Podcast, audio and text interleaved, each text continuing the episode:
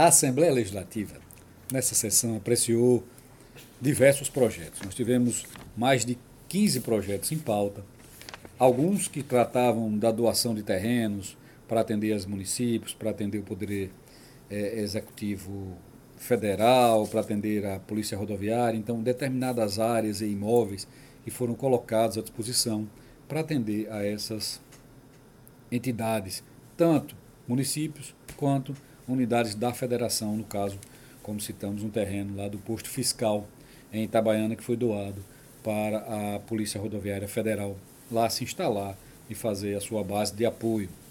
E tivemos leis também aqui que falam sobre é, programas na área de educação. Então, o programa de mediação nas escolas da rede pública. O que é que isso significa?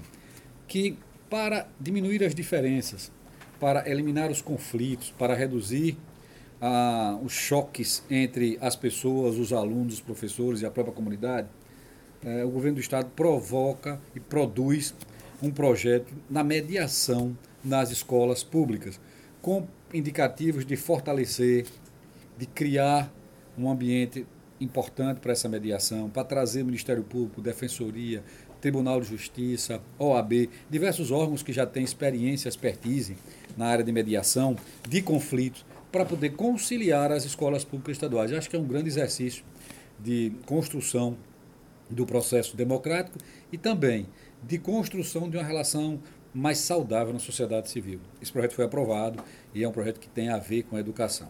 Também foram aprovados dois outros projetos que tratam especificamente da questão do da, da novo método empregado pelo Estado para premiar aquelas escolas que tiverem é, uma execução excelente, uma boa execução na, no ensino básico. A gente sabe que a pandemia alterou completamente o ritmo das aulas, suspendeu.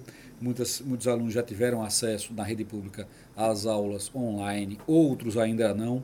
Então, o critério para aferição desse, dessa, desse nível de acompanhamento, de avaliação, ou esse nível de, de entendimento dos alunos ou de aproveitamento do ensino está comprometido. Este ano não dá para a gente fazer avaliação com base nos parâmetros que já existem. Temos que ter novos parâmetros ou aguardar a retomada do ensino ainda no ano que vem.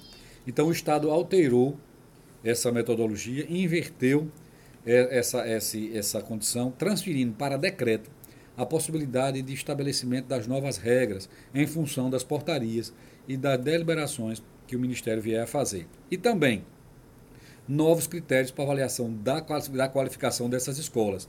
E com relação à parcela do ICMS que os municípios irão receber em função do seu desempenho, aquele município que for melhor, que apresentar melhor desempenho, melhor avanço na educação básica, terá um incremento do ICMS, que deveria ser implantado agora em, em 2020, 2022, foi adiado para dois anos à frente, dando possibilidade dos novos gestores assumirem, das aulas retomarem as suas regras normais e se poder avaliar e reorganizar o programa em função, repito mais uma vez, da pandemia. Então essa é uma questão que foi abordada. Um outro tema é que o Poder Executivo pediu autorização na Assembleia Legislativa para contrair um crédito junto ao Banco do Brasil com fins de pagar o empréstimo adquirido ano passado para financiamento da Previdência como garantia de royalties, na ordem de 40 milhões. Então, o Estado deve ao banco, vai transferir a dívida que hoje paga 15% fixo ao ano de juros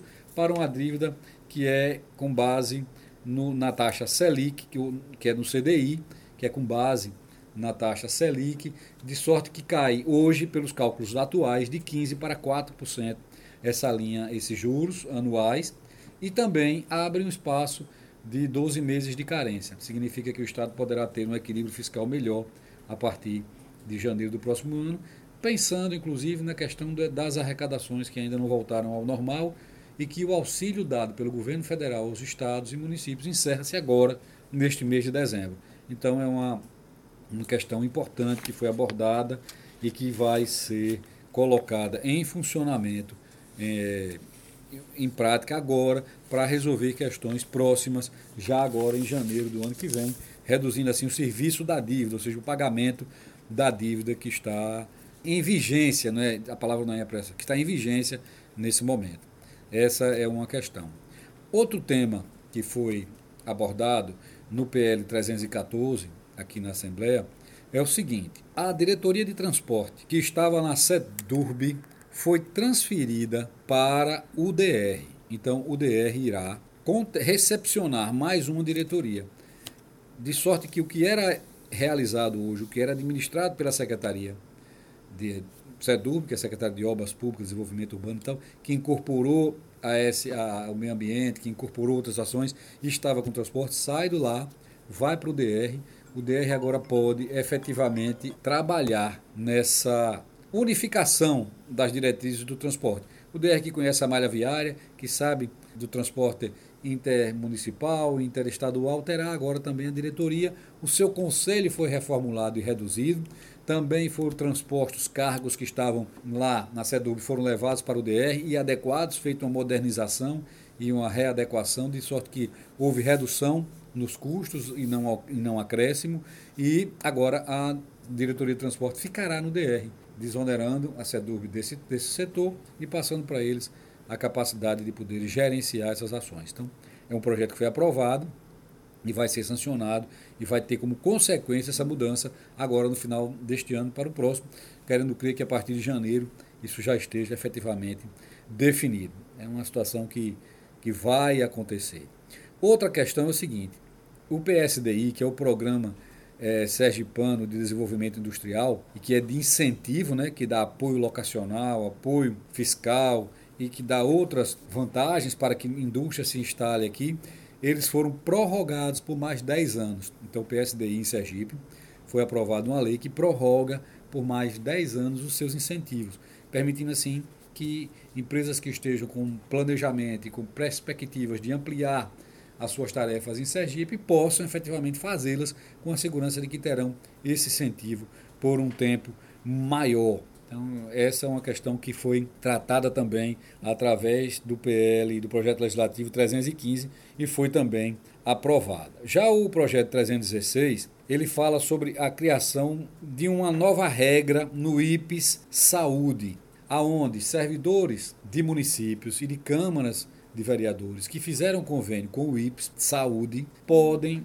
continuar mantendo esse convênio, mesmo que a Câmara de vereadores, mesmo que a prefeitura do seu município não esteja adimplente, não tenha as certidões. O que é que significa? Se a prefeitura deixar de ter certidão, o servidor continuará assistido e não vai ser impedido de fazer o convênio, nem de fazer o pagamento do IPES com, para que haja a manutenção da assistência médica aos seus servidores.